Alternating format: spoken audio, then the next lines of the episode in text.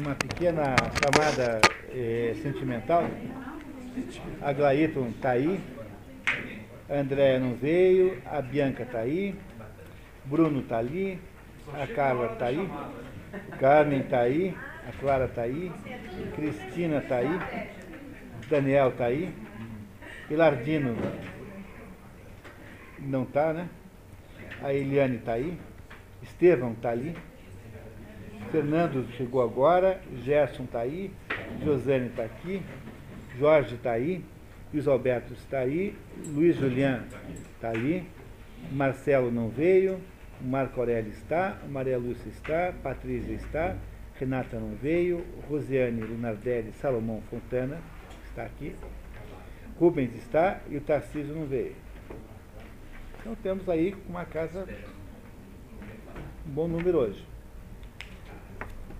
Pessoal, vocês estão entendendo o que eu estou querendo dizer para vocês? É, vocês também entendem, né, que esse é um assunto para passar o resto da vida estudando, né? né? Porque a gente faz aqui esses nossos, nossos exercícios, mas, no fundo, qualquer um desses livros aí, esse aqui, por exemplo, você pode estudar só esse livro o resto da sua vida. E mesmo assim você vai acabar descobrindo coisas novas, né?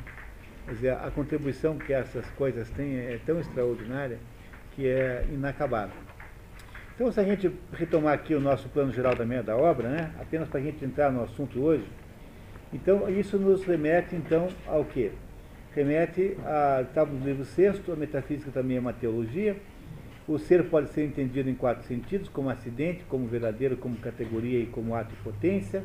Nos dois primeiros, o conceito do ser é muito frágil e são abandonados, né? e esses, né, nesse sentido, são abandonados. E vamos então para, para o livro sétimo, que é o, o que Aristóteles nos diz, que o sentido mais adequado do ser é de primeira categoria, substância. Os estudos de ontologia devem ser uma, de, uma useologia, useologia vem de ousia, portanto, da substância, e ele vai nos provar que substância é a matéria, no sentido muito fraco, substância é a forma, no sentido próprio, e a substância é o conjunto da matéria e forma, que é o sínulo. O sínulo é isso aqui, ó. ó o sínulo é isso aqui. É o plástico, que é a matéria, mais o copo. É possível haver uma substância que é só forma? É, Deus. Mas só existe, essas substâncias só existem no mundo suprassensível. No mundo sensível, não. Então, no mundo sensível, a matéria é substância de um certo modo, porque, afinal de contas, você nunca tem. É, sempre está presente a matéria, né? Entenderam? Aqui, entender isso, pessoal, é bem fácil, viu? É assim, o que é substância no mundo sensível? Bom, em primeiro lugar, é a própria matéria, mas a matéria nunca vem, nunca vem sem forma. Mas ela existe de certo modo, né? Ela existe, ela existe com, em si, embora ela nunca venha sem, sem forma, porque matéria sem forma não existe no mundo material aqui. Mesmo quando está falando de matéria-prima, não é isso? E não de matéria próxima. Quer dizer, quando está falando de. O que é matéria-prima? É água, ar, terra e fogo. Quer dizer, que são os quatro elementos, que são as matérias fundamentais de que tudo é feito. Mesmo quando você fala dessas quatro coisas, esses quatro elementos, essas, matérias têm é, volume, têm três dimensões, existem no espaço. Alguma qualidade ela sempre tem. Aristóteles nunca fala isso, sabe? Quem fala isso é o René Guénon, no livro o reino da quantidade, que prova que não existe matéria sem forma. É impossível haver matéria sem forma. Mesmo quando a matéria é completamente indiscriminada, uma matéria-prima completamente, uma sopa inicial, digamos assim, uma sopa de átomos, se você quiser chamar, se é que isso existe, mesmo quando é assim, uma sopa indiscriminada, ela terá o quê? Altura, comprimento e profundidade. Quer dizer, ela terá alguma qualidade. Não é isso? Quando se diz que alguma coisa é tridimensional, você não está dizendo que tem uma qualidade essa coisa? Tá, pô. Então, matéria, matéria sem nada, não existe na prática. Mas o conceito de matéria como sendo substância é fraquinho, porque no fundo, no fundo, a matéria molda essa forma. Então, o plástico é matéria, é substância? É, mas muito mais o copo do que o plástico. Então, o que se chama de matéria, o que se chama de substância real e concreta, para Aristóteles, é o sínulo. Sínulo está escrito aí no, no, papel de vocês, sínulo, S-I-N-O-L-O. Sínulo é o conjunto da matéria, que é o plástico, com a forma copo. Mas no fundo, no fundo, não é isso? Tá? Se a matéria em si mal consegue sobreviver sem a forma, a forma consegue sobreviver completamente sem a matéria. Deus só tem forma.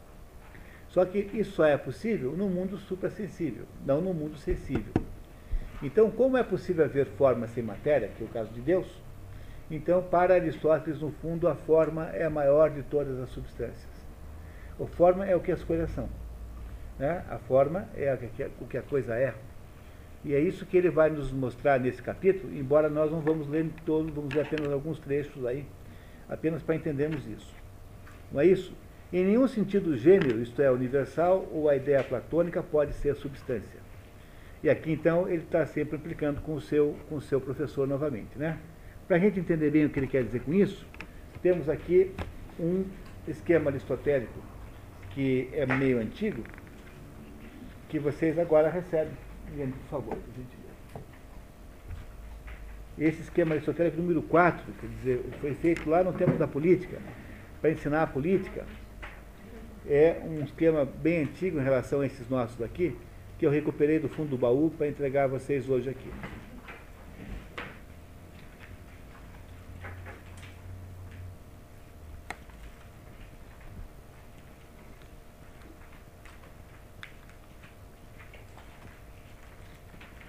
Esse negócio aqui, pessoal, é uma das maiores encrencas da história da filosofia.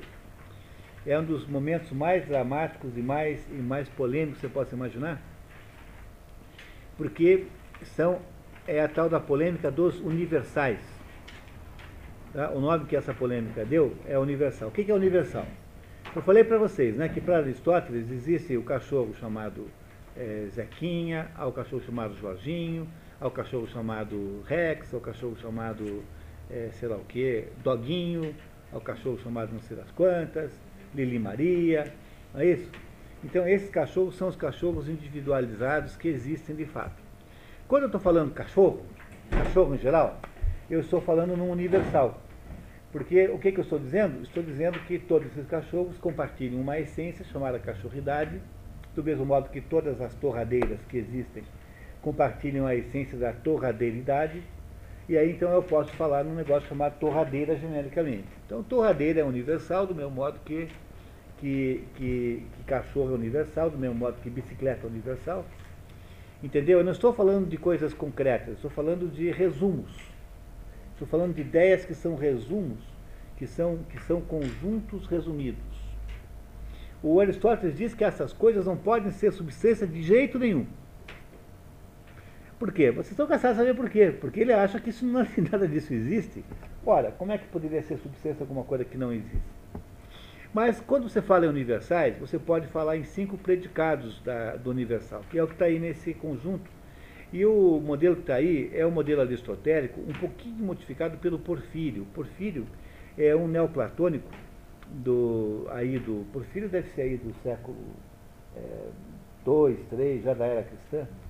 O Porfírio não tenho certeza, viu, pessoal? Não, não, não levem essa informação a ferro e fogo, porque eu não tenho certeza agora exatamente da idade do Porfírio. Mas o Porfírio, que é um neoplatônico, é que pegou as, as tais dos, dos cinco predicáveis dos universais do Aristóteles e mais ou menos ajudou, embora isso esteja na física, sabe? Isso, isso como está aqui, está no, no, perdão, no livro Tópicos, Tá? No livro Tópicos, Tópicos é um dos, dos livros que compõem aquela obra do Aristóteles chamada Órgano. É, órgano é mistura de categorias, isso, as categorias, depois tem os, os, os é, tópicos, depois tem as refutações sofísticas, depois tem aquele, aqueles dois livros que é o anterior e o posterior, que fazem, é, cada um deles traz um pouquinho da metodologia científica de Aristóteles. Aristóteles não chamou esses livros nem de ciência teorética, nem de ciência prática e nem de ciência poética. Ele diz que esses livros são instrumentos, por isso aqui se chamam órgão. Órgão é instrumento em grego. Então vamos ver. Então, o que é isso aqui, tá?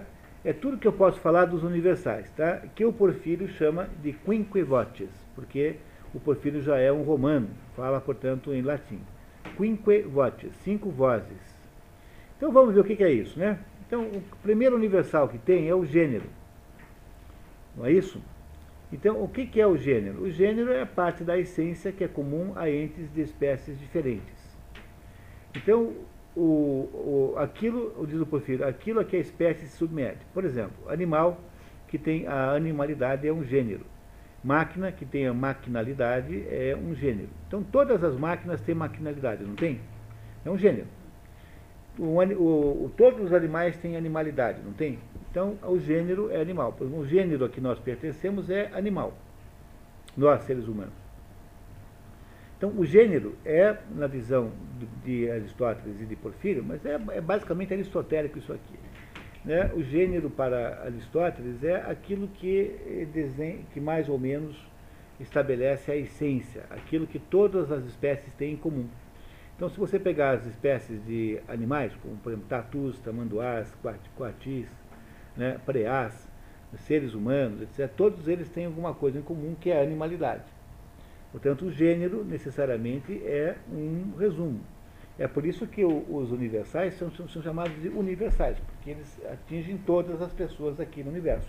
Todos os indivíduos e os itens aqui no universo estão incluídos dentro dessa categoria. O gênero, diz Aristóteles, não pode ser uma substância de modo nenhum. Já vai nos dizer por que em seguida. Bom, como você também tem, no entanto, você tem um outro universal chamado espécie. A espécie também é universal. Qual é a diferença da espécie com relação ao gênero? Ora, a espécie é a espécie de alguma coisa. Por exemplo, o animal tem como uma das suas espécies o homem, e a máquina tem como uma das suas espécies o avião. Ora, o que é que, o que é que, como é que Porfírio, nem sei se é Porfírio ou se é Aristóteles, diz isso, a espécie é o que se ordena sobre o gênero. Olha, o que é o homem? O homem é um certo tipo de animal. Portanto, o que é uma espécie? Uma espécie é um pedaço do gênero que você destaca porque ele tem um negócio chamado diferença específica. Diferença específica é uma diferença que só aquela espécie tem em relação aos outros. Por exemplo, qual é a diferença específica do homem para que ele possa ser uma espécie dissociada do gênero animal? O homem é racional. Qual é a diferença específica do avião para que ele possa ser é, para ele ser dissociado das máquinas em geral? Porque você nunca confunde um avião com um computador, né? Não é isso? Né? Para você, um avião e uma torradeira sempre parecem meio diferentes, né? É isso? Tá? Então, então o, porque, qual é a diferença específica que tem o avião? O avião voa. A única máquina que voa, assim digamos, por sua sustentadamente, né? é, um, é, uma, é o avião, porque as outras você pode jogar em alguém, obviamente que vão voar um pouquinho de tempo. Né? Jogar uma torradeira na cabeça de alguém, entendeu? Na cabeça do seu marido, da sua mulher, enfim. Foi bom não jogar, né? Mas, tal. Então, qual é a diferença aqui? A diferença, a diferença é que, isso que chama-se de diferença específica, é o que distingue uma espécie de outra espécie do mesmo gênero. Diz o Porfírio, aquilo mediante o que é a espécie excede o gênero. Tudo que está aqui do Porfírio veio de um livrinho chamado Isagogue, que é um livrinho que o Porfírio escreveu para explicar ah, o pensamento de Aristóteles. Tá? Portanto, é um livrinho muito interessante. Diz eles também o Porfírio, uma diferença é aquilo que por natureza separa o que está sobre o mesmo gênero. Então, o que, que é, resumindo a ópera, o que, que é uma espécie? é o gênero menos uma característica, menos uma, uma diferença específica. Aristóteles falava só em diferença. Então, quando eu tenho, eu tenho, eu pego no gênero, que é muito, muito genérico, né? Por exemplo, de onde vem a expressão genérico? A expressão genérico vem daí, né? O gênero é genérico, né? Então, quando eu pego todos esses genéricos e começo a descobrir quais são as diferenças que há entre eles, tão fortes que os definem, capazes de defini-los, então eu tenho as espécies. Isso funciona também na classificação botânica, na classificação animal. É daí que veio isso. A classificação botânica animal é de autoria de um sueco chamado Linneu, um, um biólogo sueco chamado Linneu, mas a, a, a, digamos, a estrutura lógica daquilo é aristotélica. Não tem nada que a gente não use, não tem nada que esteja fundamentando uma ciência moderna que não seja aristotélica. Não é isso? Além disso, além de eu poder falar em gênero, espécie, diferença específica, eu posso falar em próprio. E a expressão é essa mesmo, próprio. O que, que é próprio? É a característica que só pertence à espécie. Então eu, eu, eu tirei ali do Aristóteles mesmo, do, dos tópicos, né? Botei ali alguma coisa que não indica a essência de alguma coisa, mas só pertence àquela coisa.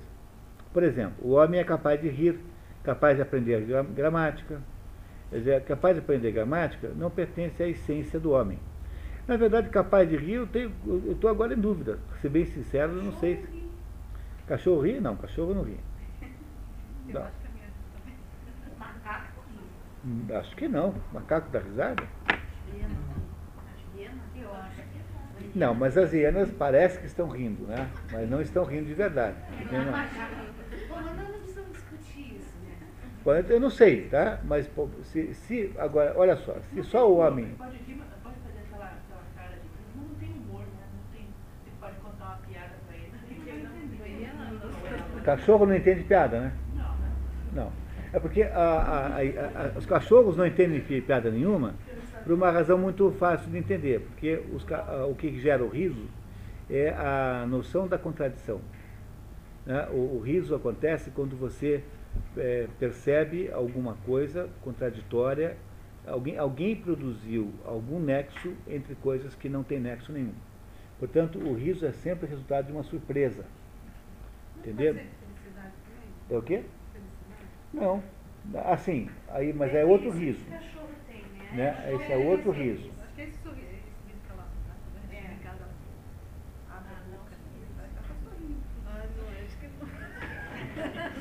Bom, eu, bom, eu não sei. A gente.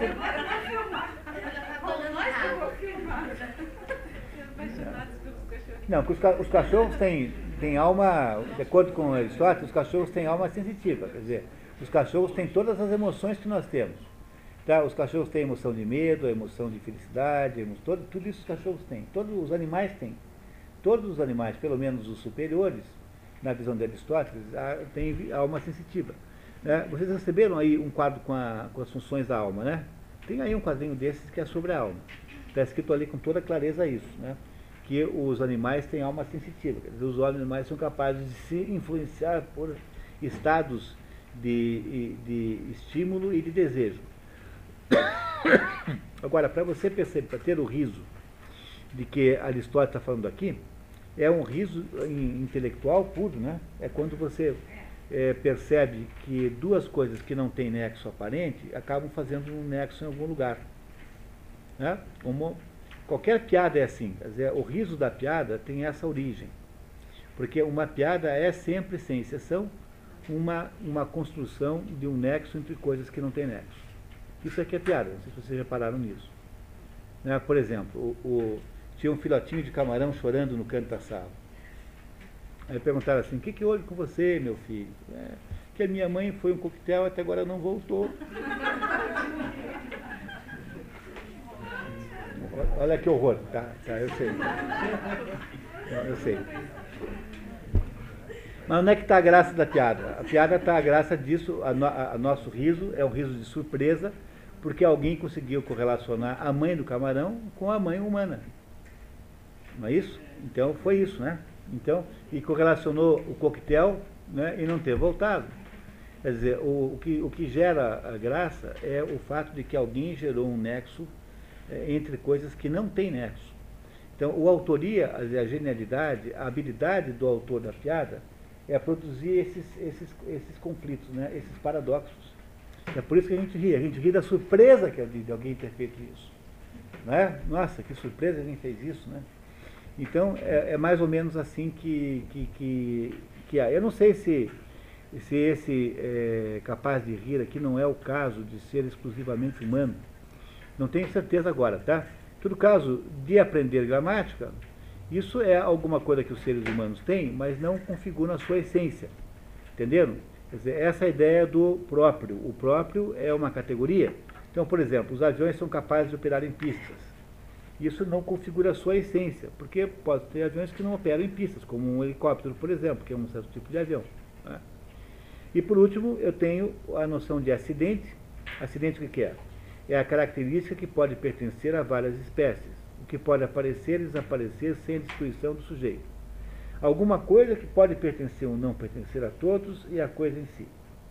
Por exemplo, um homem ser japonês, ou estar sentado, ou ser velho. Mas estão cansados de saber isso, porque aqui estão as tais as categorias, as nove que não são a substância, lembram? Aquelas dez categorias. Aquilo, aquilo lá é mais ou menos nossa Bíblia, hein? aqui nesse livro. Nove são acidentes, e uma só, a de cima, ousia, ou a substância, é que em torno da qual todas as outras funcionam. Por exemplo, no avião é ser de carga, é um acidente, porque o avião podia ser de passageiros, podia ser um avião de guerra, podia ser de outra coisa qualquer. Então, esses cinco predicáveis aqui são cinco predicados dos universais, pessoal. Tá? Dos universais. É aquilo que eu posso dizer dos universais. Cuidado, que as categorias são, as, são os predicáveis das substâncias. Entenderam essa diferença, pessoal? Vamos tentar entender isso? Ó, quando eu digo assim, que a categoria. É só vocês tentarem achar aí uh, aquele documento da, da substância, que é o documento número 3. Está aqui, ó.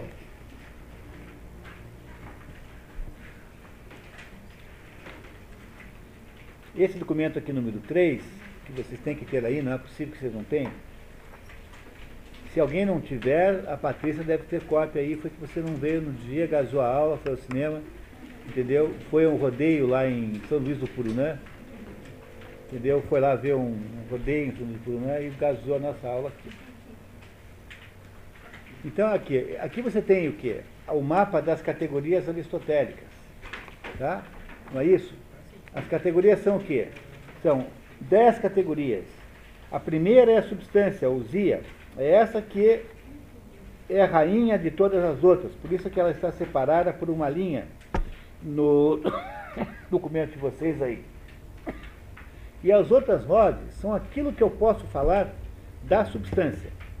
É como se a usia fosse o substantivo, né? ela corresponde ao substantivo, embora nem todo substantivo seja uma substância. E as outras coisas são as outras é, entidades gramaticais, que são todas uh, afecções, são todas relações que há entre essa substância e outras coisas. Então, olha ali, tá vendo? Então tem lá. Pega o exemplo de Aristóteles, não é isso? Homem, cavalo. Quantidade, quatro pés, cinco pés. Qualidade, branco gramatical. Relação, dobro, metade, maior. Ação, cortando, queimando. Paixão, paixão é passividade, né? Paixão vem de sofrer, passividade. Sendo cortado, sendo queimado. Lugar, no liceu, no mercado tempo, ontem, ano passado, etc. Situação, em que posição está? Sentado, deitado. Hábito, com sapatos, com armadura. No lado direito, há uma variação escolástica da Idade Média que reduziu essas 10 aí a 8, né? tentando é, reunir em grupos menores. E na última coluna você tem aqui é, gra classes gramaticais que corresponde a cada coisa dessa. Então essas aqui são as coisas, são os predicáveis são os predicáveis que eu posso fazer das substâncias. Então, de um homem, por exemplo, do, do, do Gerson, eu posso dizer se ele é jovem, se ele é velho, se ele é primo do Antônio ou não é, se ele está sentado ou está em pé, se ele está estudando ou não está. Tudo isso que está aqui embaixo são coisas que eu posso dizer de você, da substância Gerson. O que está aqui nessa outro, nesse outro esquema não é aquilo que eu posso dizer da substância, mas aquilo que eu posso dizer dos universais. Eu posso dizer que o universal é gênero, posso dizer que há, uma, que há o, a diferença específica, eu posso dizer que, ele, que há a espécie, quando eu aplico a diferença específica, eu posso dizer que é o próprio e posso dizer que é o acidente. Mas eu não posso dizer essas coisas aqui, não é isso? Do, do, do, isso aqui não está. Quando, quando eu falo aqui japonês, homem, não estou falando do Gerson mais, estou falando do homem genérico. Entenderam? Que esse homem aqui, de que nós estamos falando aqui, homem aqui no exemplo, lá em cima, o primeiro exemplo, tá? Homem aqui da segunda linha, esse homem aqui não é o Gerson, é o homem genericamente. Quer dizer, esses, esses predicados aqui não são predicados da substância, são predicados dos universais. Não, mas o, o universal também tem, o universal também tem, tem, tem, tem acidente. Tem substâncias outras.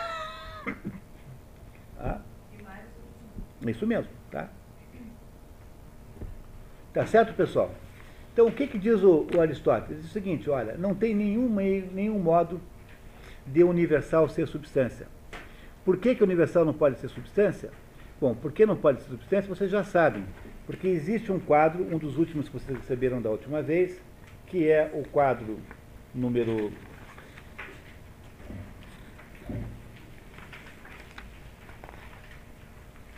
Uh, 22? Não, 25. 25, 25. 25, por favor. Olhem o quadro 25, por gentileza. 25.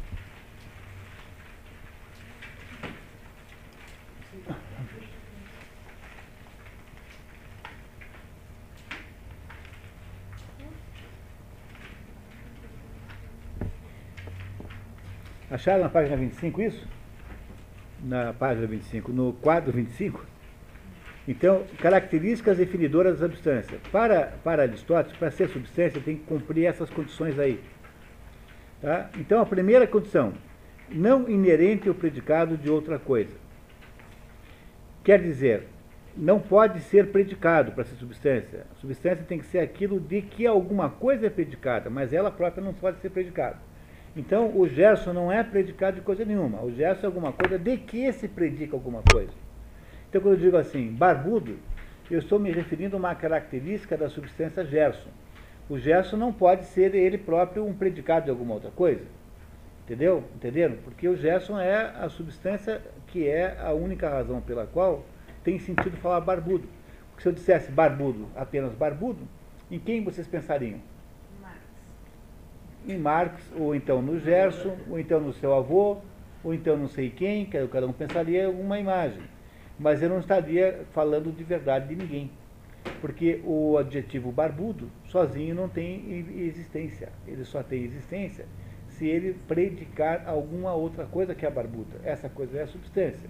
Então a primeira condição para ser a existência, para ser a substância, é que ele não pode ser alguma coisa é, é, predicado. Não pode ser um predicado, mas tem que ser alguma coisa de que se predica.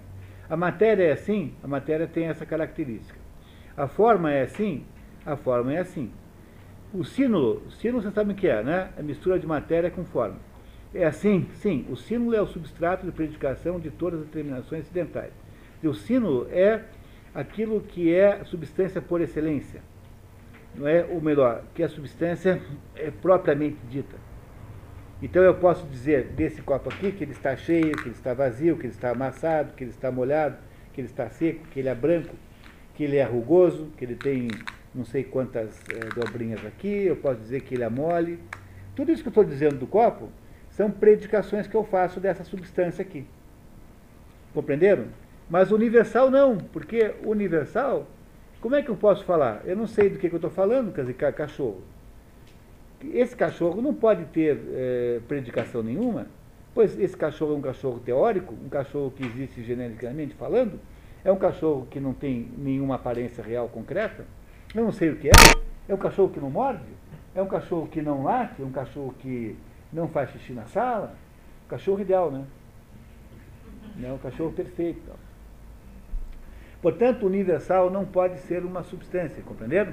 Primeira, primeira, a primeira prova de Aristóteles que Platão está errado e que enquanto Platão acha que os universais são as verdadeiras substâncias, são aquilo que existe, o gênero, a espécie, que são os universais, que são os genéricos, Aristóteles está dizendo que não, que não pode ser de jeito nenhum. Primeira, pri- por primeira, por causa dessa razão.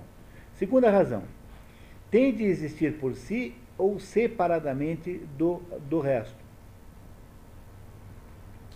A matéria pode? Não. A matéria não cumpre essa condição. Porque não há matéria que não possua forma. Ponto. A matéria não existe sozinha. Falei para você já mil vezes isso. né? A matéria não pode, não pode ter aí matéria. A matéria tem de ter alguma forma. Ela é sempre formatada de alguma maneira. Nem que seja nas três dimensões, ter tridimensionalidade. A forma tem? Sim, a forma pode existir por si mesma. Né? pode existir sem a matéria, até mesmo a forma. Deus é inteléquia pura. Deus é ato puro. Inteléquia é ato. Tá? Significa ato. Deus é ato puro. Deus não tem potência. O que é isso a gente vai entender daqui a pouquinho. Sino. Sino é isso mesmo. Sino existe separadamente. Tanto é que eu posso mencionar as coisas apontando para elas. Ó, copo, garrafa, gravador, caneta, José Munir, Patrícia. Então, as coisas que são sínodos existem completamente dissociadas das outras, tanto é que eu posso perceber que elas existem. Não estão misturadas com mais coisa nenhuma. É isso? A substância, a substância uh, universal pode existir separadamente? Não, porque o cachorro só existe, a cachorridade só existe onde? No Rex, no, na Lili, no Bobó, não sei aonde, no cachorro X, Y, Z, H. Onde é que tem cachorridade? Não tem cachorridade genericamente falando. Onde é que está a cachorridade genérica? Não tem. A cachorridade só existe concretamente nos cachorros que existem na prática e são reais, concretos. Por isso que, por mais uma razão pela qual o universal não pode ser substância. Entenderam o que ele está fazendo? Ele, está, ele criou um critério para saber se alguma coisa pode ser substância e está criando, então, uma, um teste para cada um desses indivíduos, para cada um desses itens. Terceira condição para ser substância. Tem de ser algo determinado, o contrário de universal, que o que é, o que é determinado? É o contrário de universal genérico. Tem que ser um cachorro que é um beagle, de 3 metros, de, de 3,5 kg, que atende pelo nome de Belinha, e que tem, e que tem um rabo não sei de que jeito, e não pode ser um cachorro que é um genérico que ninguém sabe o que é. Bom, a matéria é isso? Não, porque a matéria não possui forma. Ou se possui forma, possui forma muito tenuamente. Portanto, a matéria, reparem, ele aceita que a matéria seja substância, de certo modo, mas muito fracamente, assim, muito precariamente. A forma é isso? Pois é, a forma é exatamente isso. Né? A forma é, é determinada e determinante. Isso que é a forma, tá? É determinada e determinante. Isso que é a forma, é exatamente isso. Ela serve para dizer que aquele indivíduo é o cachorrinho belinha. O símbolo é isso? É determinado no sentido concreto. O símbolo é isso mesmo. Isso mesmo. E o universal é isso? Não, é genérico. O universal, portanto, não pode ser determinado, porque ele é, por natureza, genérico. Genérico, gênero genérico. Portanto, é uma outra razão pela qual o universal não pode ser uma substância. Entenderam? Ele está nos provando que a, o cachorro genérico, a, a cachorridade, a essência do cachorro, tal como Platão a determina, não pode ser de modo nenhum uma substância.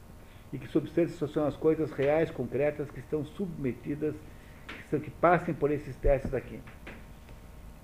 Próximo. Tem de ser algo intrinsecamente unitário. Ou seja, tem que parecer um. A matéria é unitária? Não, porque unidade deriva da forma. Como ela não tem forma na prática, ela não pode ser unitária. A forma, a forma é unitária? A forma é unitária por excelência, quando eu digo o cachorrinho tal, eu estou falando de uma forma específica, ela é unitária por excelência. O símbolo é unitário, todas as partes são unificadas pela forma. Então, mesmo que você suponha que um cachorro tem muitas partes, você nunca se refere ao cachorro como composto de partes, porque tudo isso que parece partes do cachorro vem junto e são indissociáveis entre si. Portanto, quem é que faz essa, esse efeito de junção de tudo? A forma. A forma é que dá natureza unitária ao, ao, aos seres complexos. Complexos são aqueles que têm muitas formas. Um automóvel não é feito de uma porção de partes, mas você nunca se refere a um automóvel pelas suas partes. Está passando ali um radiador, um, um alternador, uma, um câmbio, etc. Você fala um automóvel, porque a forma automóvel junta todos esses elementos numa coisa só. E universal? Universal é algo intrinsecamente unitário? Não, porque é coletivo. Universal é todo mundo junto. A essencialidade é todo mundo igual. Tem de ser em ato, quer dizer, tem que ser inteléquia, o que, que tem que ser ato? Tem que existir concretamente. A matéria é apenas em potência, tem capacidade de receber a forma.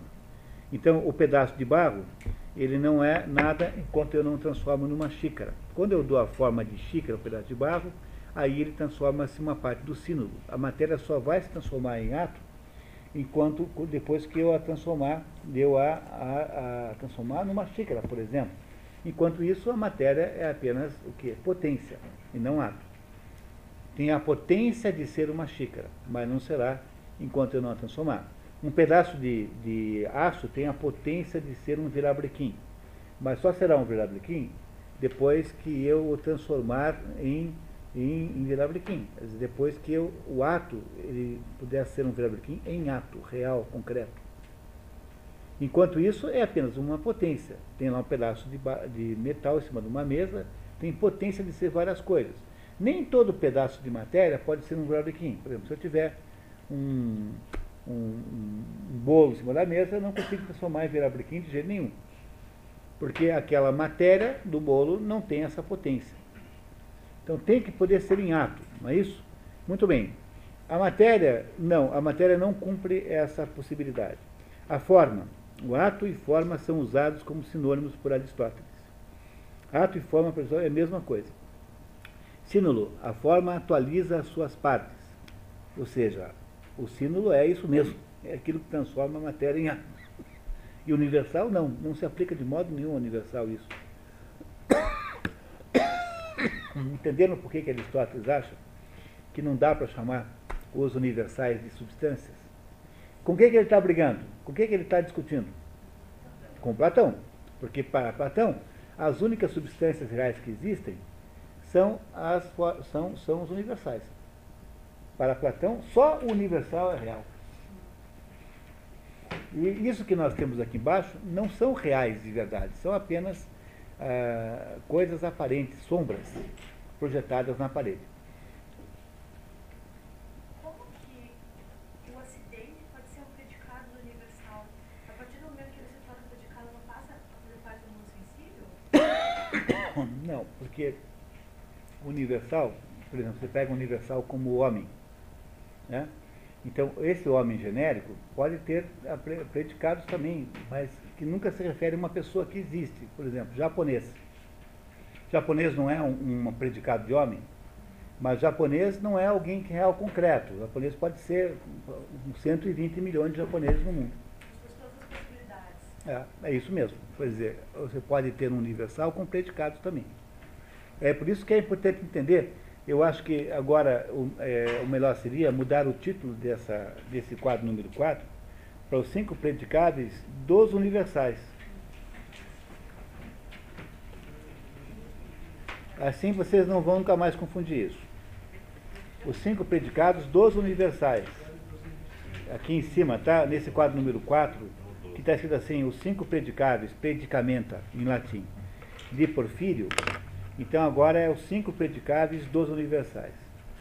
Tá? E na verdade eu falei o seguinte, se vocês quiserem um conselho, tira fora de Porfírio, porque no fundo são de Aristóteles. Como o Porfírio está mencionado embaixo na fonte, então é óbvio que ele está aí homenageado devidamente. Então, em vez de colocar de Porfírio, coloca dos universais, que é como eu vou consertar o meu aqui. Né? Porque esse negócio é um inferno de consertação o resto da vida. Porque está sempre menos bom do que a gente podia fazer, né? Sempre assim. Né? Nunca dá para fazer perfeito. Predicamento é predicados, aquilo que você pode dizer de. Né? Predicamento é predicados. Do mesmo modo que as, as próprias categorias são predicados, também são predicamentos. Só que as categorias são predicados da substância. E aqui trata-se de predicados do quê? Do, dos universais, e não da substância. Se.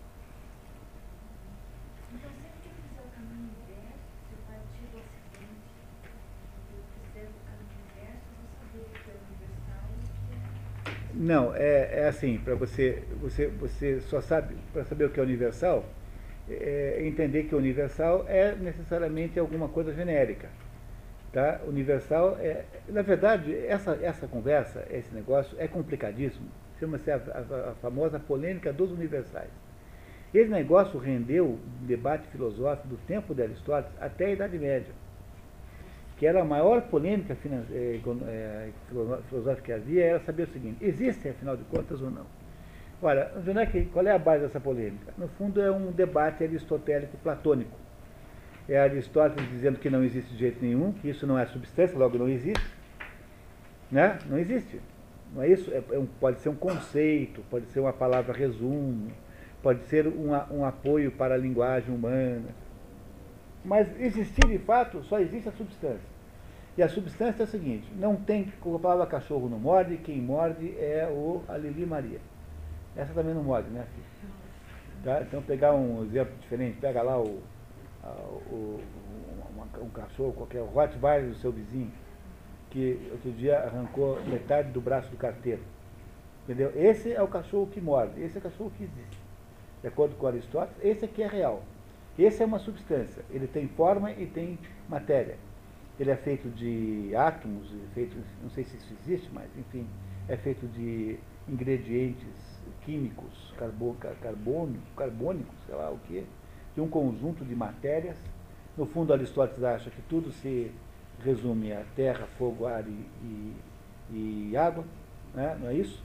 E que esse animal tem uma forma de Rottweiler.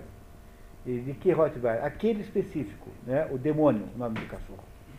Porque nem todo Rottweiler é do mesmo jeito. Então, para Aristóteles, o único ser que existe aí, o único ser que você deve temer é o demônio, o cachorro do seu vizinho.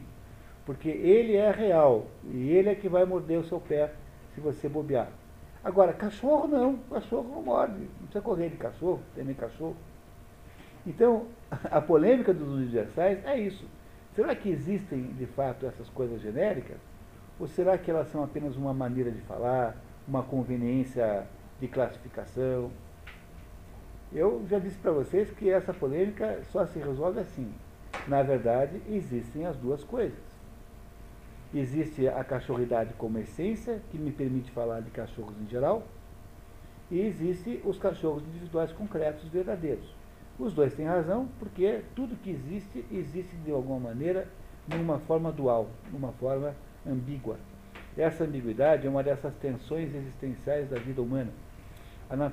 Tudo que é vida, tudo o que caracteriza a vida humana são as tensões existenciais. Nós, nós temos tensão de tudo quanto é jeito.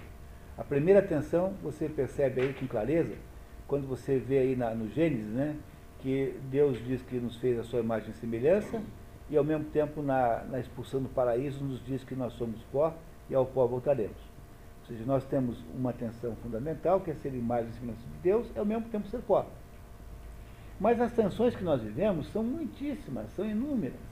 Por exemplo, você tem uma tensão que é, nós somos indivíduos, temos nossa própria maneira de pensar, nossa própria individualidade, no entanto, estamos eh, subordinados a uma sociedade que, de- que tem o poder de eh, eh, cercear a nossa individualidade.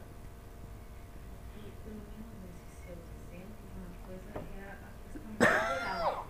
Os universais não estão sujeitos ao tempo, a substância está, embora ela se repita em outra substância. O demônio morre Ah. e deixa a demoninha. Então, a substância de aristotélica está sujeita à geração e corrupção. né?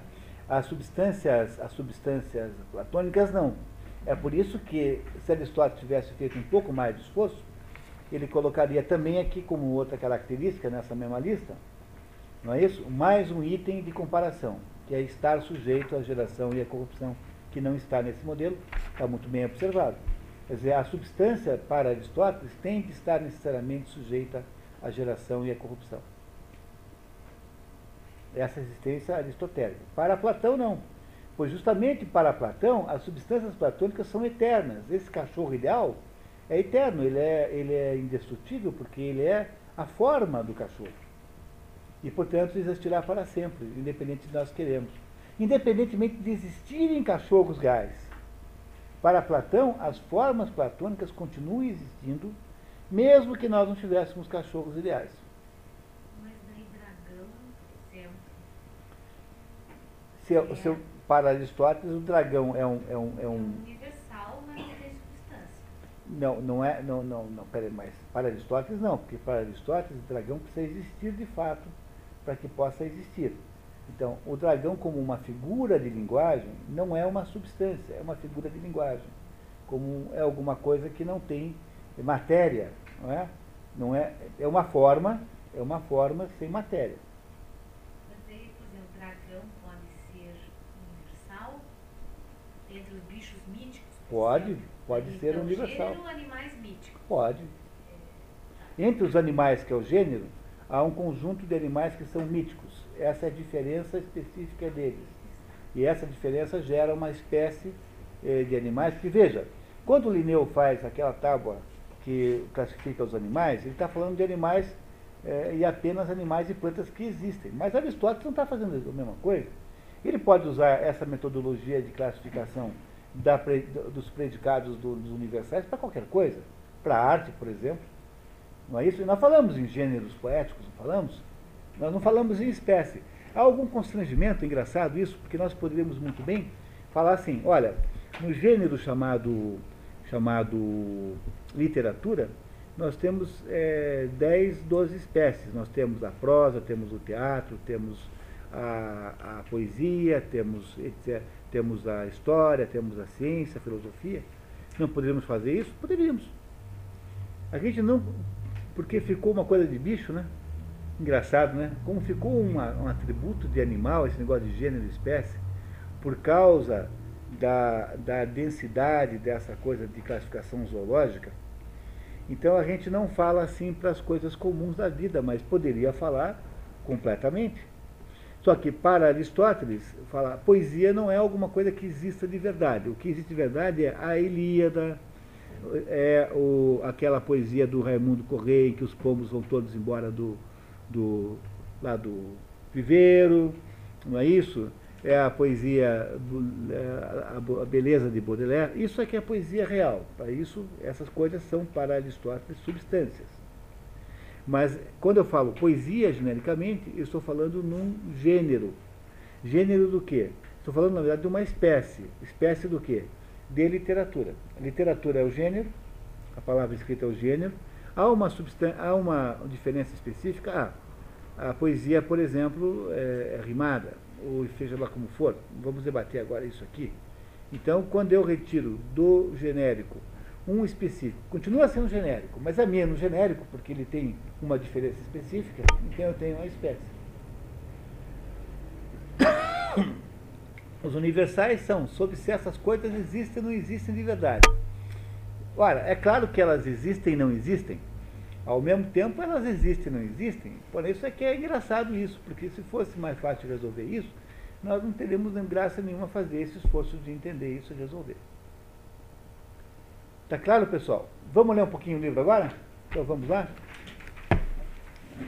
Vamos olhar agora aqui para um capítulo, para um, no livro 7, tá? 7, na página 169, por favor.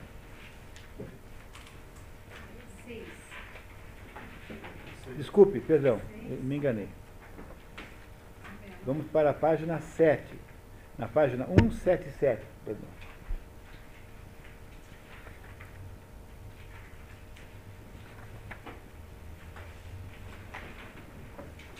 Alguém gostaria de ler, por gentileza?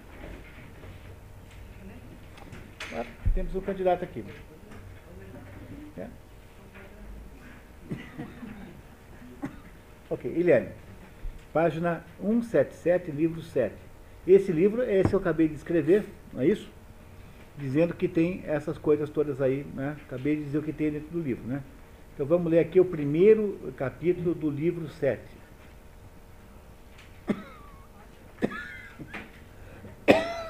Palavra ser apresenta vários sentidos que foram por nós classificados em nossa exposição, os diversos sentidos em que os termos são empregados. Livro. eh, Esse livro, capítulos. esse é aquele livro que tem aquele léxicozinho, que tem 30 palavras que são definidas ali. Primeiramente denota o que. O que? É, os, os, os escolásticos vamos dizer o quid, né? O quid, quid, Q-U-I-D. Quid é exatamente o que se quer dizer aqui. A expressão escolástica para isso na Idade Média é o quid. Então, quando você ouve falar em quidicidade, embora pareça uma palavra ser estranhíssima, mas quidicidade que aparece aos montes, Mário Ferreira dos Santos, por exemplo. O problema do Mário Ferreira dos Santos, que você entender o Mário Ferreira dos Santos, tem que entender todo o vocabulário escolástico. E o vocabulário escolástico, para ser entendido, tem que ser entendido do Aristóteles antes. Esse é o problema. Então, tudo isso dá um trabalhão gigantesco. Tudo isso é trabalho para uma vida inteira, né?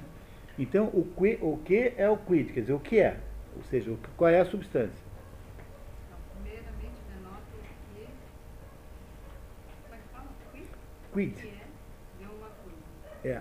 Isto é a individualidade. Ou melhor, a substância. E, e em seguida a qualidade, ou a quantidade, ou qualquer outra das demais categorias. Entendendo, pessoal? Desculpa, eu estou meio ruim hoje. É assim, não adianta, eu não, eu não tenho, eu não posso falar de alguma coisa se, se eu não tenho essa coisa que eu estou falando.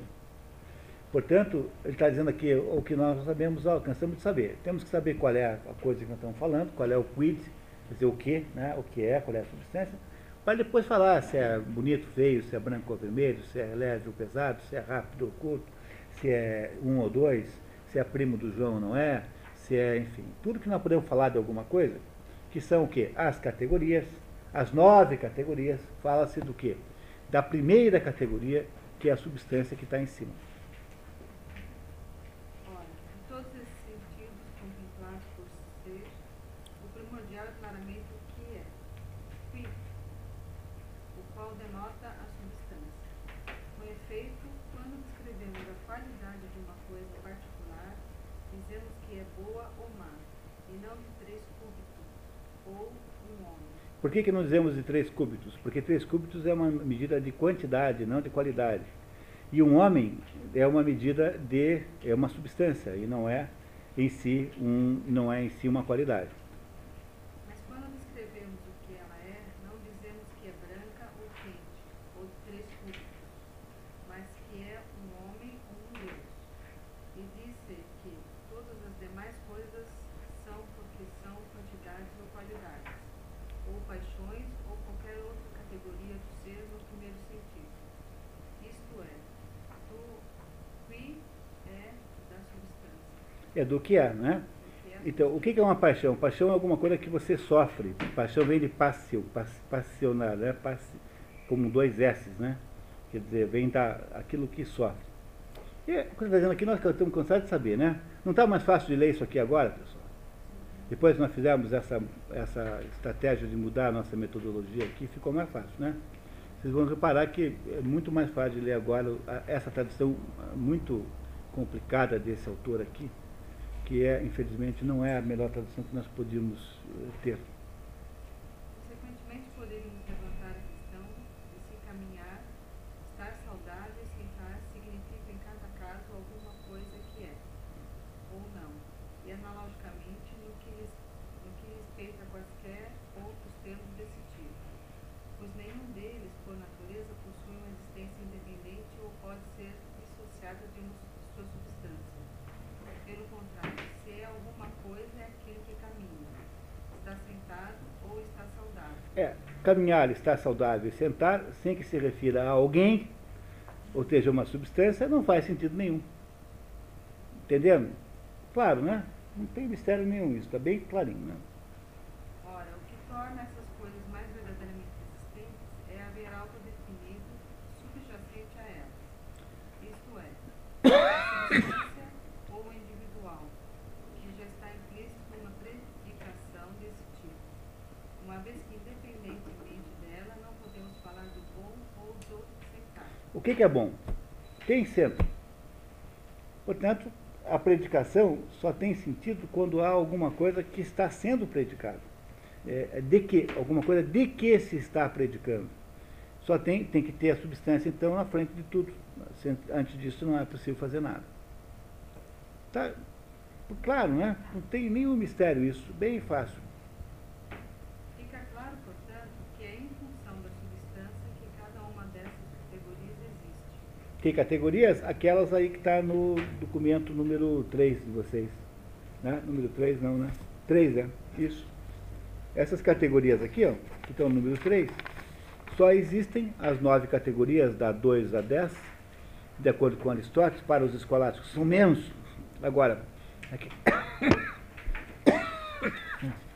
É assim, no lugar, é, só cuidado porque, porque a escolástica é uma evolução, vamos é uma adaptação da filosofia aristotélica. Então, se você quiser um conselho muito bem dado assim, é assim, é melhor você gastar um pouco mais de tempo na sua vida para estudar Aristóteles com mais eh, intensidade do que se meter a ler os livros do Tomás de Aquino, porque o problema é que nem sempre ah, são os mesmos conceitos, e, e se você começa a misturar os dois, você vai acabar ficando com dúvida nos dois. Então, o melhor método para estudar, um dos métodos interessantes para estudar, então estávamos conversando sobre um curso sobre isso, né? Eh, Você quer estudar filosofia? Então faça o seguinte, estude tudo que você puder estudar de Aristóteles. Tudo, tudo, tudo, tudo, tudo, tudo, tudo. Depois que você tiver feito o estudo de Aristóteles profundamente, você entende Platão em meia hora, entende. Bom, Jean Paul Sartre, você entende fazendo xixi assim. Né? Em cinco segundos você faz xixi, ah, Jean Paul, ah, entendi tudo. Tá? Quer dizer, você, depois que eh, consegue entender um grande filósofo muito bem, a sua mente adquiriu uma certa forma, tá? O nome disso é forma mentes. Forma mentes. A sua mente passou a funcionar de acordo com aquele conjunto de parâmetros, e aí você consegue lidar com outros filósofos muito melhor, mesmo que você nunca os tenha estudado. Então é melhor você concentrar no só. E a, o meu conselho é Aristóteles. Embora Platão seja mais fácil, Aristóteles dá mais trabalho, mas é melhor para sua mente. Você irá produzir um conhecimento melhor de filosofia com Aristóteles do que com qualquer outro. Alguns filósofos fazem muito bem isso modernamente, o THC, te ajuda, te ensina a raciocinar. O THC é extraordinário para isso também. É um super filósofo professor, assim. Ortega y Gasset. Quais são os melhores tradutores de A regra geral é que Ortega y Gasset só se devia ler em espanhol. Porque é um desses tradutores, é desses, desses textos que perdem muito com a tradução. Como o espanhol é muito próximo, existe, ele está totalmente tem uma, só que é muito, muito caro, mas tem as obras completas em espanhol para comprar. São assim, sei lá, 20 volumes, cada um custa 200 reais, é caro. É um investimento assim de um carro quase. Um carro velho, né? Mas um carro. Não diria um carro velho não, uma, uma, uma, uma Garelli. Uma motocicleta Garelli. Mas o. Agora, você. No, no Brasil não há nenhum tradutor, digamos assim, eh, que tenha se, se, se notabilizado como tradutor.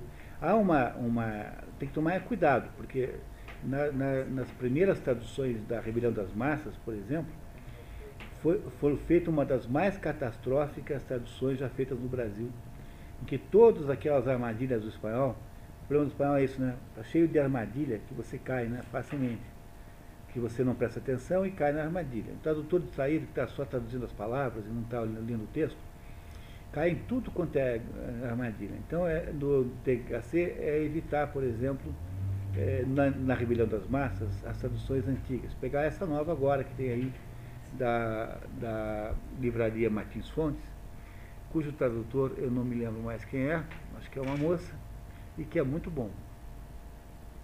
Tá? Mas não há um grande tradutor do THC, não há alguém que tenha se notabilizado por isso. Além não vai ler ele direto em castelhano, sem problema nenhum. Continuamos. Por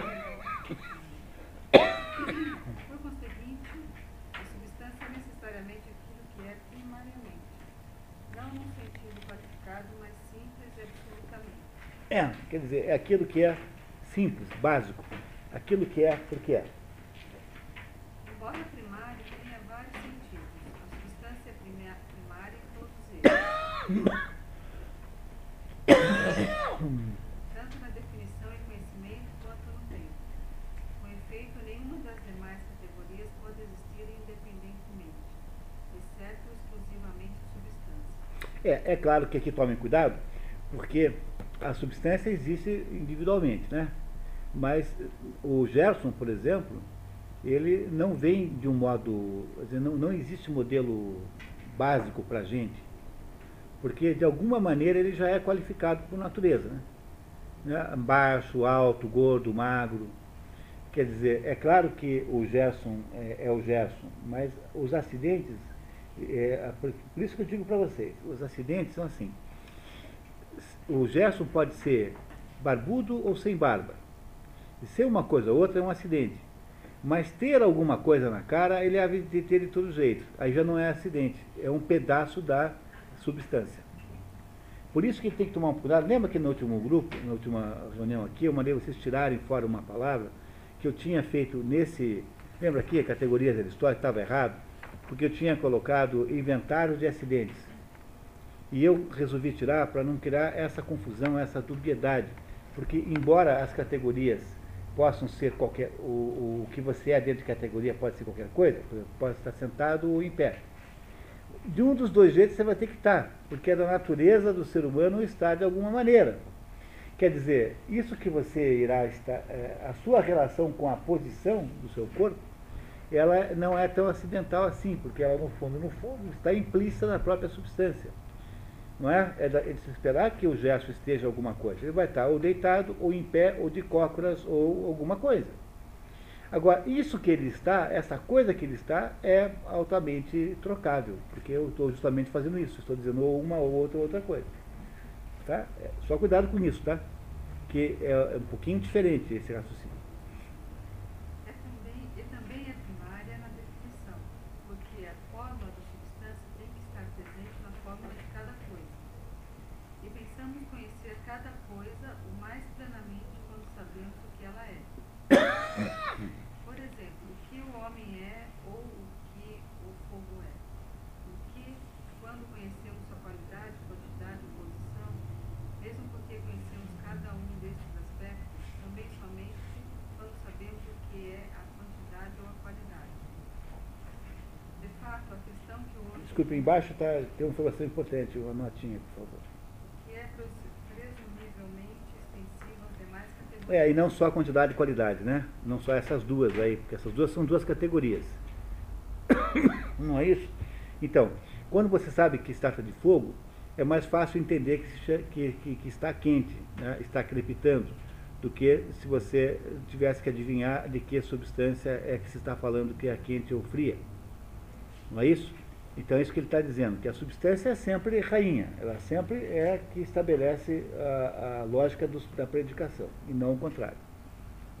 De fato, a questão que hoje, como no passado, é e foi sempre levantada, e também será sempre, que sempre nos deixou perplexos a saber o que é o ser.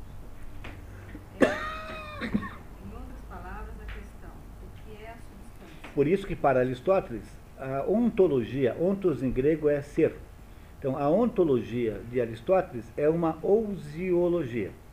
Isso disse para vocês 20 vezes, não esqueçam, por favor. Ousiologia por quê? A ontologia, o estudo do ser, é no fundo o estudo da substância, da ousia. Para Aristóteles, essas duas coisas coincidem. Tá? A ontologia de Aristóteles é uma ousiologia, é o estudo da substância. Alguns dizem que é unidade, outros que é mais do que unidade. E alguns dizem que é finito, enquanto outros afirmam que é infinito.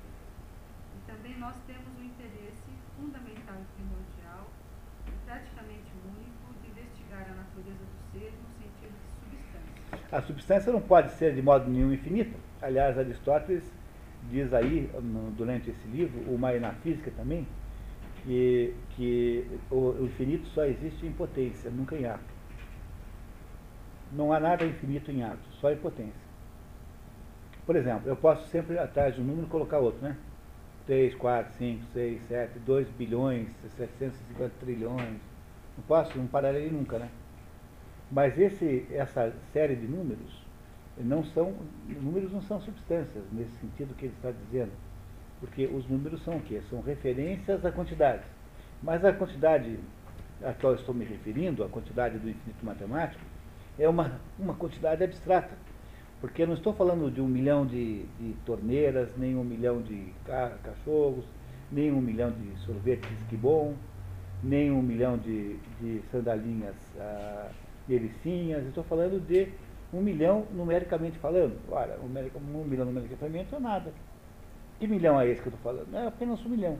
É uma abstração matemática. Por isso que eu posso pensar num negócio chamado infinito matemático.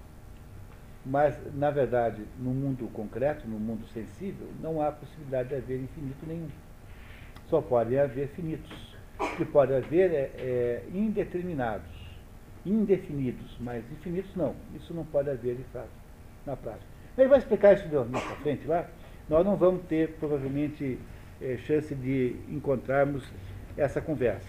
O que nós podemos fazer agora é, rapidamente, irmos aqui para o final desse capítulo. O coração do capítulo já expliquei a vocês o que é que diz. E vamos então para a página página 204 no livro, no livro não, no, no, no item, né, no capítulo 13. Tá? Por favor, capítulo 13 na página 204, por favor. Considerando-se que o objeto de nossa investigação é a substância, voltemos a ela. Tal como o substrato. É. É, não precisa ler em grego, pode ler ali quando está porotes. Um pouquinho mesmo. É, E, esse e, hipo, é, peraí, hipo, hipo, hipoqueimon, hipoqueimon significa substância, o que está abaixo, porque substância é isso, né? Substare, substare. Falar substare em latim, é, é, substare em latim é a mesma coisa que hipoqueimon em grego, entenderam? Hipoqueimon é aquilo que está abaixo, hipo é abaixo, não é isso? Hipo abaixo. Então, hipoqueimon é a mesma coisa que substância, aquilo que está abaixo. Tal como o substrato e a essência e a combinação deles são chamados de substância. O mesmo ocorre com o universal. Então, tal como o substrato, que é, aqui no caso, o que ele está falando, o que está chamando de substrato aqui é a matéria. Lembra que Aristóteles acha que a matéria tem aí uma, tem aí um sentido, tem um sentido, é, algum sentido de substância? E a essência é a combinação dela. O que é a essência e a combinação dela? É o sínulo. A essência é a forma. E a combinação dela com o substrato é o sínulo. Não é isso? São chamadas de substância, o mesmo ocorre com o universal. Ele não está dizendo que o universal é uma substância, está dizendo que eles são chamados de substância. Entenderam aqui, pessoal? Para não fazer confusão, hein? Tá? Ele não está dizendo que o universal é uma substância, que chamam. Quem é que chama? Os platônicos. Tá? E essa palavra no é cato, catolui, isso? 337. 337. É o. É catos, católico, onde vem católico, né? Católico vem daí. A palavra católico, cato significa coletivo, todo mundo. Católico significa que todos estão envolvidos. Então, a Igreja Católica é a igreja que envolve todo mundo. Ela é universal. Por isso é que esse pessoal aí, desses crentes, chamaram de Igreja Universal do Reino de Deus. Então, estão traduzindo católico para o português. Católico significa universal. Tá? Catos é coletivo. Dois desses já foram abordados por nós, ou seja, a essência e o substrato. A essência que é a forma e o substrato que é a matéria. Quanto ao substrato, dissemos que é subjacente em dois sentidos. Ou sendo um isso, uma coisa individual, como o animal é subjacente aos seus atributos, ou como a matéria é subjacente à realidade. É ao ato, né? Aqui, a subjacente é ao ato. A matéria é aquilo que está por trás do ato. Eu peguei um pedaço de, de argila e transformei numa xícara. Então, a matéria, o que, que é? Ela é subjacente à xícara.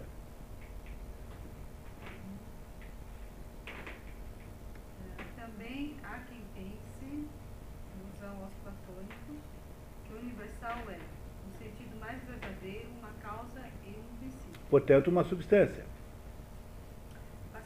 Portanto, discutir também esta questão, uma vez que parece impossível que qualquer termo universal possa nomear uma substância. É. Isso tudo que ele está dizendo aqui, eu acabei de dizer para vocês antes, né? Não é isso? Eu, tô, eu estou, na verdade, traduzindo antes o texto para ficar mais fácil de ler depois, em vez de fazer o contrário como estavam fazendo. Entenderam o que, é que gente mudou aqui metodologicamente? Né? Então, tá, continuamos, por favor. Primeiramente, a substância de um indivíduo é a substância que a ele é peculiar, não pertencendo a nada mais, ao passo que o universal é comum, já que por universal entendemos aquilo que por natureza diz respeito a muitas coisas. É, o que, que ele está falando aqui para vocês? Isso que está aqui no esquema aristotélico número 25. Isso que está aqui organizado como esquema aristotélico, ele está agora contando. É daqui que eu tirei isso. Tá? Fiz o resumo daqui. Tá? Muito bem. De qual indi- individual, então, universal será a substância? Óbvio, de nenhum, né? Porque universal necessariamente, se é uma substância, é uma substância de todos os indivíduos. Mas isso é- muito difícil de dar certo. Como é que pode? Então todos os indivíduos seriam iguais.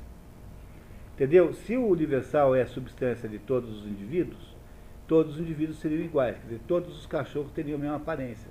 Você não teria mais que escolher cachorro, porque teriam todos iguaizinhos, seriam todos idênticos uns aos outros. De todos ou de nenhum, mas não é possível que seja a substância de todos, enquanto ser a substância de um. Os demais também serão este um. É, Este um também será os demais. É, então, se, a se o, o que é genérico, portanto, né, o universal é uma substância, ele é uma substância do quê? Dos cachorros que existem. Mas ela, de qual, qual cachorro que diz que ela é substância? É Aristóteles mostrando a absurdidade que é a- o pensamento platônico sob esse ponto de vista. Porque como é que faz para o universal ser a substância dos cachorros? De qual cachorro que ela será a substância? Ah, o de um só? Mas por que de um só e dos outros não? Bom, se, se é de um só, então esse é o próprio universal. Não precisaria existir aqui na prática, só seria o cachorro perfeito. Isso é contraditório com a própria ideia do universal. Ora, se é de todos, todos teriam que ter a mesma aparência. Não podiam ser diferentes. Portanto, não dá para você imaginar que o universal possa ser substância verdadeiramente. Ele está fazendo esses exercícios todos de filosofia conosco aqui para só confirmar aquilo que eu contei para vocês, que eu imagino que vocês estejam sendo capazes de entender agora. Está sendo claro agora? Tá, continuamos. Visto que coisas cuja substância é una, possuem essência una e são próprias unas. É, pois é isso mesmo. Eu sou igual a eu mesmo. Por isso é porque a minha essência sou eu mesmo. Então, eu sou igual a eu. Por outro, Só por outro lado, substância significa aquilo que não é predicado de um sujeito, ao passo que o universal é sempre predicado de algum sujeito.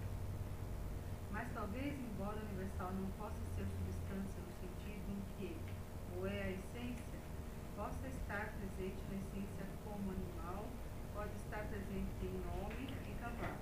Só um minutinho aqui. Agora aqui, cuidado, tá, pessoal? Esse trechinho aqui é de difícil compreensão, mas é, vamos eh, fazer aqui essa exegese aqui. Quer dizer, agora ele faz o quê? Ele faz uma concessão, eh, uma concessão de natureza retórica, assim, mas talvez a, a universal seja, de alguma maneira, uma substância, porque, veja, dentro do, do homem existe também a essência chamada eh, animal, quer dizer, ela perma- permane- pertenceria à, à, à substância homem, porque o, eh, o animal é uma, um gênero maior do que o homem, portanto, seguramente a espécie está contida no gênero. Não é isso? A espécie está contida no gênero, portanto, deve ter alguma coisa da essência do gênero na espécie. Então ele está perguntando, será que não é assim que se podia imaginar que a a- o gênero universal seria uma substância? Com isso, claramente haveria em algum sentido uma fórmula do universal. Não fará diferença, inclusive, se não houver uma fórmula para tudo que está na substância. Pois, não obstante isso, o universal será a substância de alguma coisa.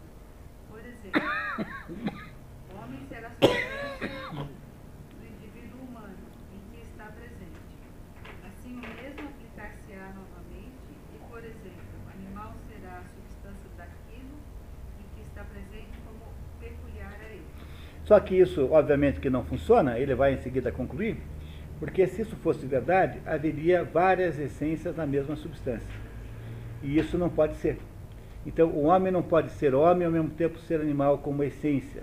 Porque ele só é um animal na medida em que ele é participante do gênero eh, animal.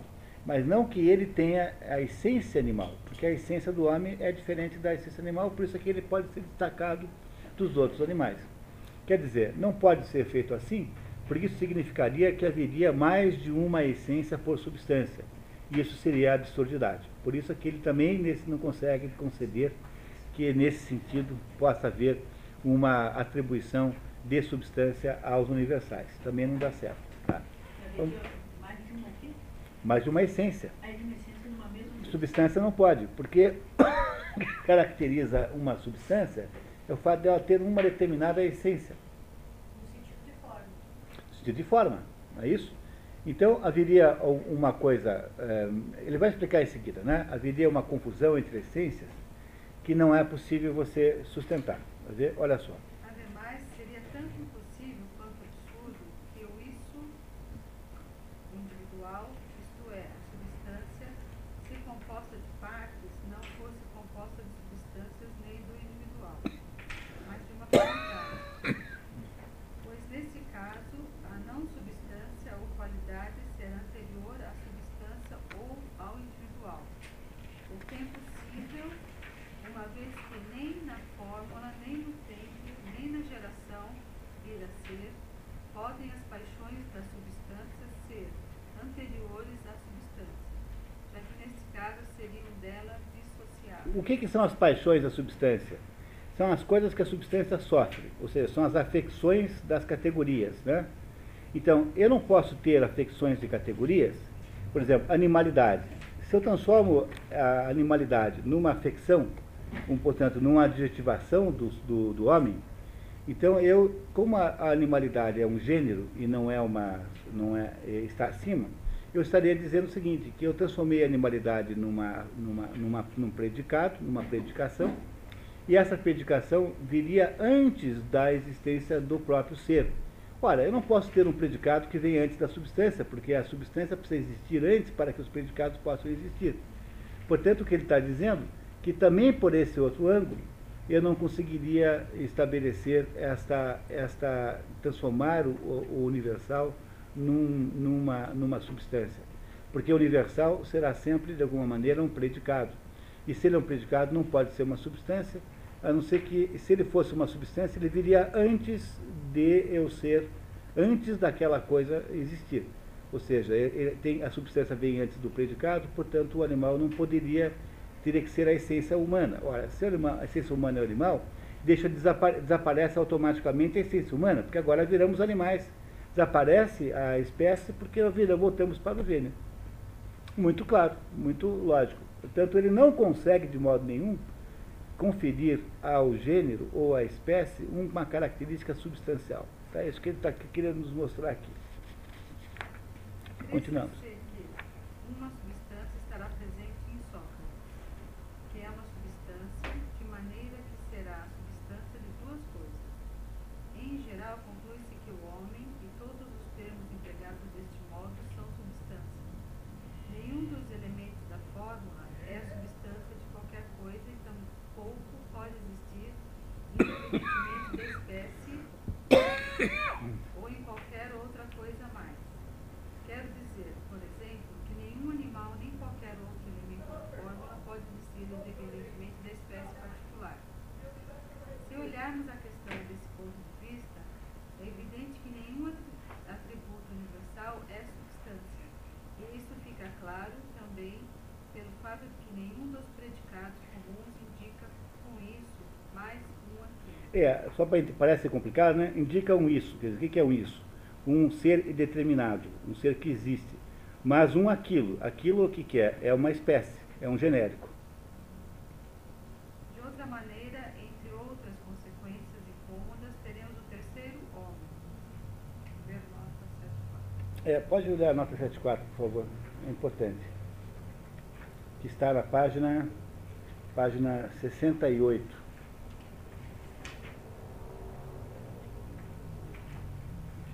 Triton Antropopon. Antropon. Página 68. Não é possível saber precisamente a que argumento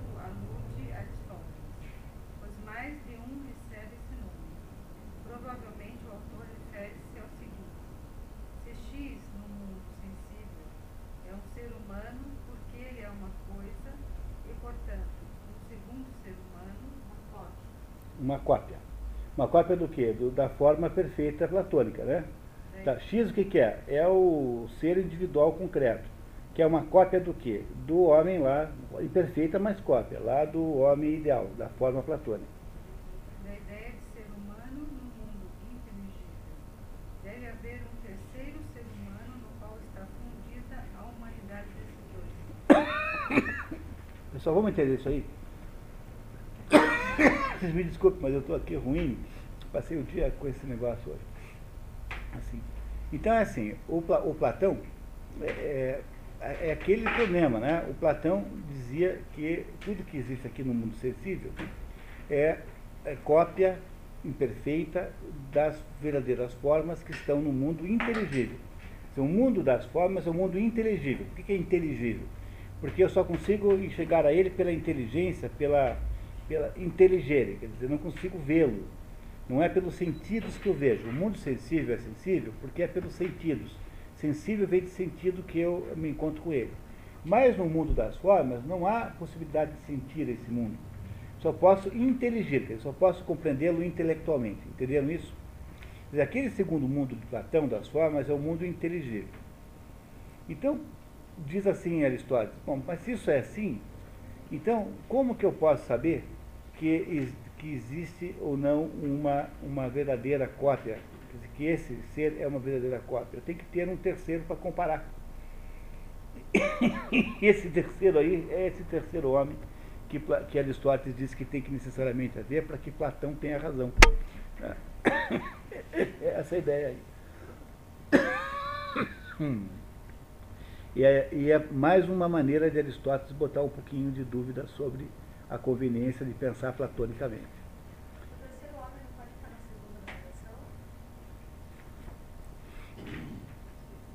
Não, porque a segunda navegação estão apenas os princípios, os princípios genéricos que permitem que, a, que as formas existam.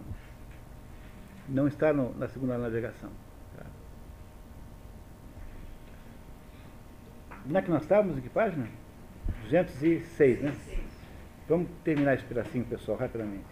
A conclusão é evidente também diante do seguinte, a saber, a saber que a substância não pode consistir de substâncias nela presentes, em ato realmente, pois o que é em ato realmente, dois jamais pode ser um ato realmente um, um ato único. Enquanto se for potencialmente dois, pode ser um, o que é exemplo o dobro que consiste de duas metades, quer dizer, potencialmente visto que a atualização dissocia as metades. Quer dizer, o que, que significa isso? Que o dobro pode. O dobro é um ou outro, é, é- é duas vezes, né? Então, em em ato, eu posso, em ato, eu dissocio as duas metades e ponho um, em ato, tá? Aí continuamos. Assim, se a substância é una, não é possível que consista de substâncias nela presentes, mesmo nesse sentido. Como observa ante- acertadamente Demócrito, quando declara que é impossível para dois provir de um, ou um de dois, uma vez que identifica as substâncias com as grandezas indivisíveis, Que são os átomos. Que são os átomos. Está claro que o mesmo também se aplicará ao número, supondo que o número seja um si- uma síntese de unidades, como alguns afirmam que é, pois, pois o dois é não um, ou não há realmente nele uma unidade. A consequência desse ponto de vista envolve uma dificuldade, pois se nenhuma substância pode consistir de universais, porque um universal indica um aquilo e não um isso, uma coisa individual, É, um isso é uma coisa individual, um aquilo é coisa genérica. e se nenhuma substância pode ser composta de substâncias reais em ato, toda substância será não composta, ou que não haverá fórmula de qualquer substância, mas pensa-se unanime, unanimemente e foi anteriormente afirmado. É, capítulo 5 desse livro. Que a substância é o único ou principal objeto de definição. A despeito disso, parece agora que nem mesmo a substância pode ser definida. Consequentemente, não poderia haver definição de coisa alguma. Ou pode haver num sentido, mas não no outro. O significado do que dizemos nesse momento, ficará mais claro com o que diremos na sequência. É, então, na verdade, aqui a gente não vai ler a sequência, apenas para explicar o que ele quer dizer, é que ah, o, aquilo que é genérico não pode existir na prática, porque só pode existir na prática aquilo que é específico. E é por isso que não é possível que o universal seja de fato existente. O universal é apenas uma referência genérica, é portanto uma não substância. E é, essa é a argumentação aristotélica contra a possibilidade da substância platônica, ou seja, para Aristóteles a, a, a substância é apenas aquilo que de fato existe unitariamente, realmente, concretamente, é, fisicamente é, definida como tal. Não é, portanto, possível você imaginar que genéricos possam ser substâncias. E nós não conseguimos ler o. Para o Aristóteles, é, dizer mulher bonita está errado? Não. A mulher bonita é uma substância chamada mulher, portanto que você esteja falando de substância, você está falando da mulher específica, real, concreta. Dizer que ela é bonita é, é apenas estabelecer uma qualificação da mulher. Então, uma mulher pode ser bonita ou feia, né? Mas ela terá alguma aparência de boniteza, né? Alguma aparência. Então, essa aparência faz parte da natureza, da essência da mulher. Né? É, faz parte da mulher, como essência, ter uma aparência. Isso não é acidente, isso é da essência. Agora, se ela é bonita, feia, é, ou as variações que possam ver entre as duas coisas, é um acidente. Porque, seja ela uma coisa como a outra, ela continuará sendo mulher. Então, uma mulher bonita, mulher bonita é, para Aristóteles, uma substância, sim, qualificada com o, o adjetivo de, de bonita, ou seja, com uma, com, uma, com uma categoria de qualidade, chamada bonita. É a mulher que existe são essas, a fulana, a ciclana, a beltrana, são as mulheres que existem de fato. E é a, a mulher genericamente não existe em si própria, ela só existe como uma referência genérica e não são substâncias. Substâncias são aquelas reais que existem aqui no mundo de baixo, real, concreto, aquelas que você pode beijar, pode agarrar, entendeu? Essas que, que existem de verdade. Quando elas deixam, né? Claro. Não, só para você não se entusiasmar. Pessoal, estão aí quase, estamos no horário, né? Eu estou em condições muito precárias aqui de saúde para continuar um pouquinho mais hoje. Daqui a 15 dias nós vamos continuar nesse nosso novo ritmo aqui e vamos fazer até o fim do ano, vamos ver praticamente o livro todo. Acho que, que não, acho que tem açúcar não. Falou, você falou daquela série de números e tal que, a gente só pode assistir em potência e não em ato. É. Deus é, é né? Você. Não, mas é que Deus não está no mundo sensível. Ah, tá. Tá? No mundo sensível, tá? No mundo sensível, só em, que é em ato, né? Já no mundo sensível, só sendo punido.